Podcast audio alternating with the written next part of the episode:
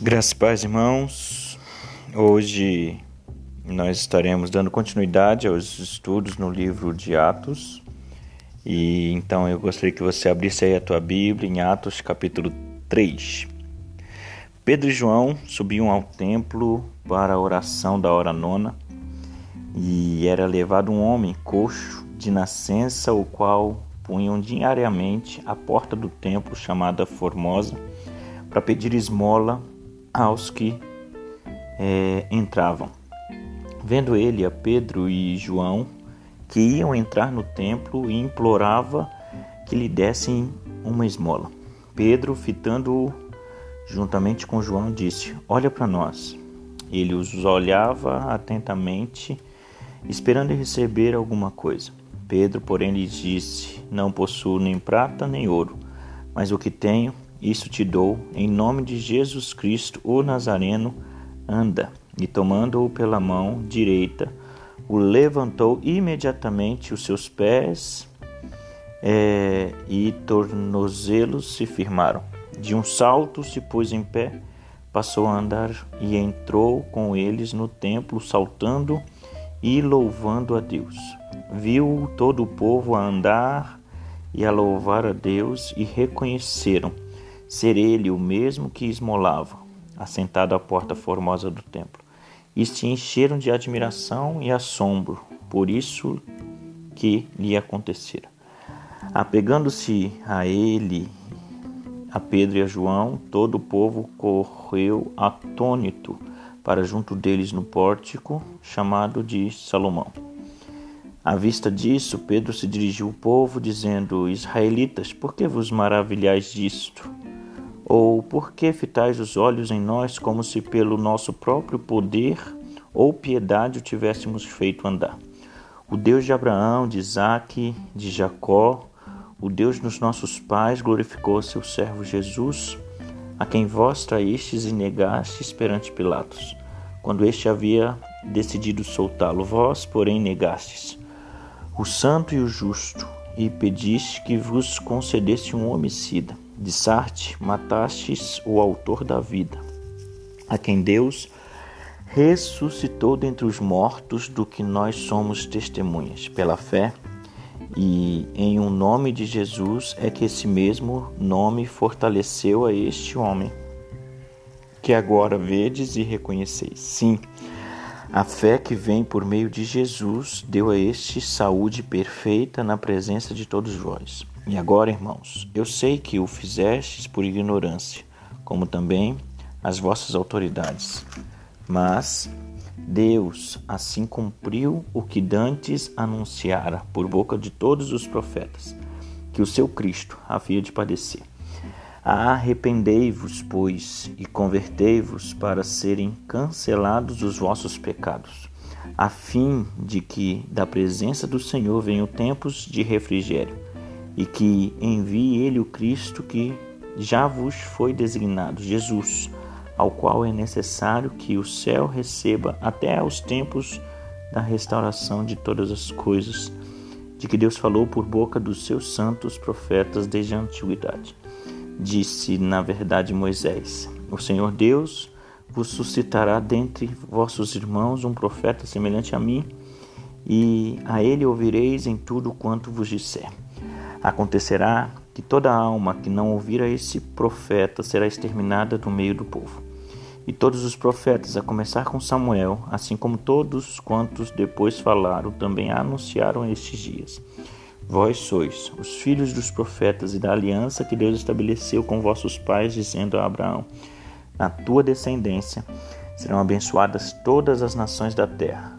Tendo Deus ressuscitado o seu servo, enviou primeiramente a vós outros para vos abençoar, no sentido de que cada um se aparte de suas perversidades.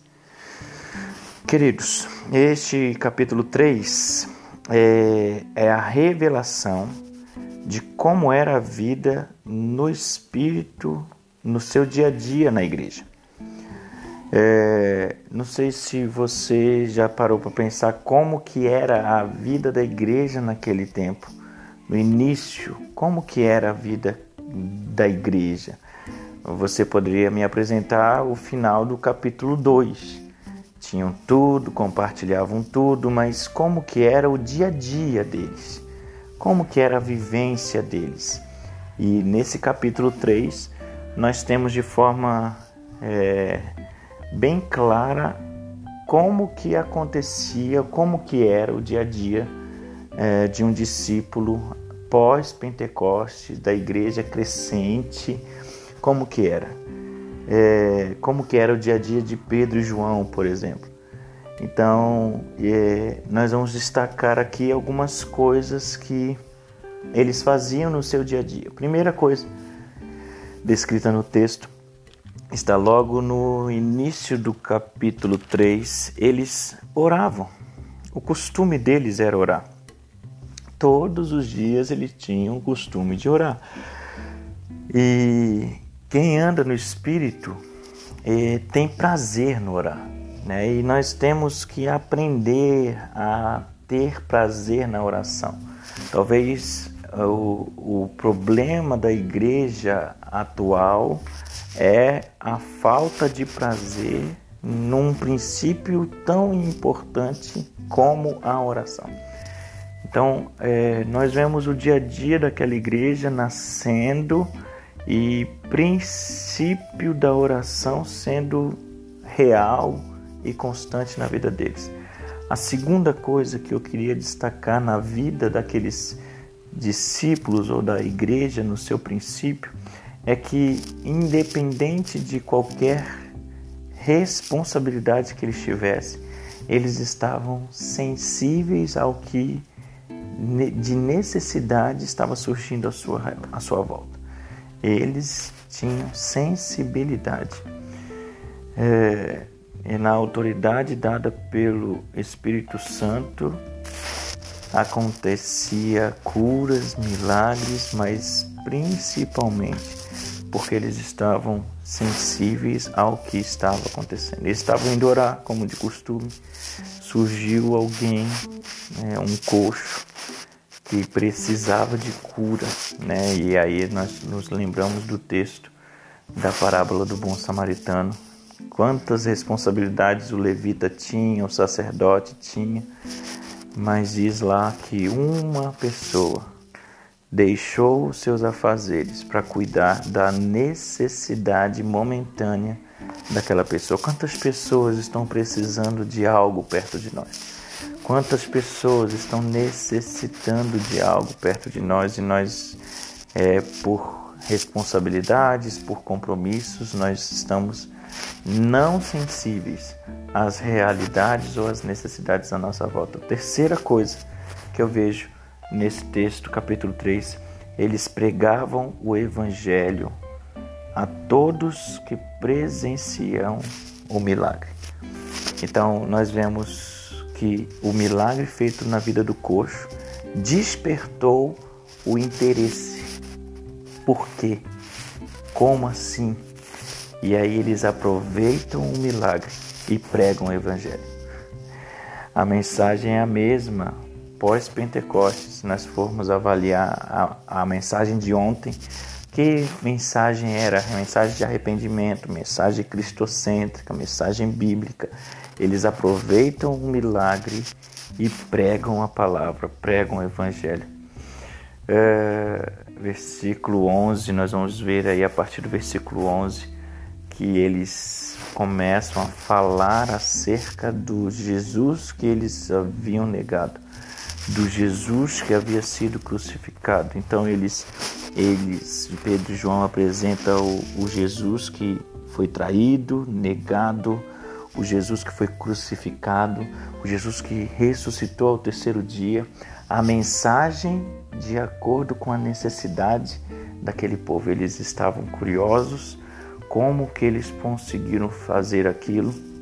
E Pedro e João aproveitam o momento para pregar a palavra. Quarto lugar, eles pregam acerca da volta de Cristo. Logo depois do Pentecostes, logo depois da subida de Jesus, os discípulos entenderam o que os anjos disseram para eles que da mesma forma que Jesus havia subido, ele desceria. Então, é, ali era a oportunidade de pregar sobre arrependimento, como diz aí, versículo 19: Arrependei-vos, pois convertei-vos para serem cancelados os vossos pecados, a fim de que da presença do Senhor venham tempos de refrigério e que envie Ele, o Cristo que já foi designado, Jesus, ao qual é necessário que o céu o receba até os tempos da restauração de todas as coisas, de que Deus falou por boca dos seus santos profetas desde a antiguidade. Eles pregavam acerca da volta de Jesus e da restauração de todas as coisas. Quinto, eles também pregavam um evangelho que era de alcance a todas as nações. A visão missiológica da igreja. Versículo 25. Olha o que diz o versículo 25. Vós sois os filhos dos profetas e da aliança que Deus estabeleceu com vossos pais, dizendo a Abraão: Na tua descendência serão abençoadas todas as nações da terra. O alcance desta mensagem deveria ser não só local, mas não só regional, mas missional, era para se espalhar por todas as nações. A bênção que havia chegado para eles deveria ser compartilhada para outras pessoas, para o alcance disso ser maior do que eles imaginavam. Então, eles pregavam um Jesus que havia sido morto, crucificado, pregavam acerca da volta e pregavam acerca de um evangelho acessível a todas as nações. E por último, e o que é mais fantástico, o que poderia causar o ego aumentado na vida dos discípulos da igreja iniciante, a igreja primitiva, a glória, os discípulos tiravam dele os olhares, a glória e a colocavam de Jesus ou em Jesus. Versículos 11, olha só o que diz o versículo 11 e 12. Apegando-se ele a Pedro e João, todo o povo correu atônito para junto deles no pórtico chamado de Salomão. À vista disso, Pedro se dirigiu ao povo, dizendo: Israelitas, por que vos maravilhais disto? Ou por que fitais os olhos em nós como se pelo nosso próprio poder ou piedade o tivéssemos feito andar. E aí vem o versículo 16: Não fomos nós, foi pela fé. E em o nome de Jesus é que esse mesmo nome, o nome de Jesus, fortaleceu a este homem que agora vedes e reconheceis. Sim, a fé que vem por meio de Jesus deu a este saúde perfeita na presença de todos vós. Que Deus nos abençoe, que Deus nos ajude a ter uma vida diária com a ação do Espírito Santo, assim como no Antigo Testamento, assim como no Novo Testamento, após Pentecostes, nós precisamos viver o dia a dia em que o Espírito Santo possa agir por meio de nós e através de nós. Que Deus te abençoe. Amanhã nós prosseguimos na reflexão deste livro tão precioso da Palavra de Deus.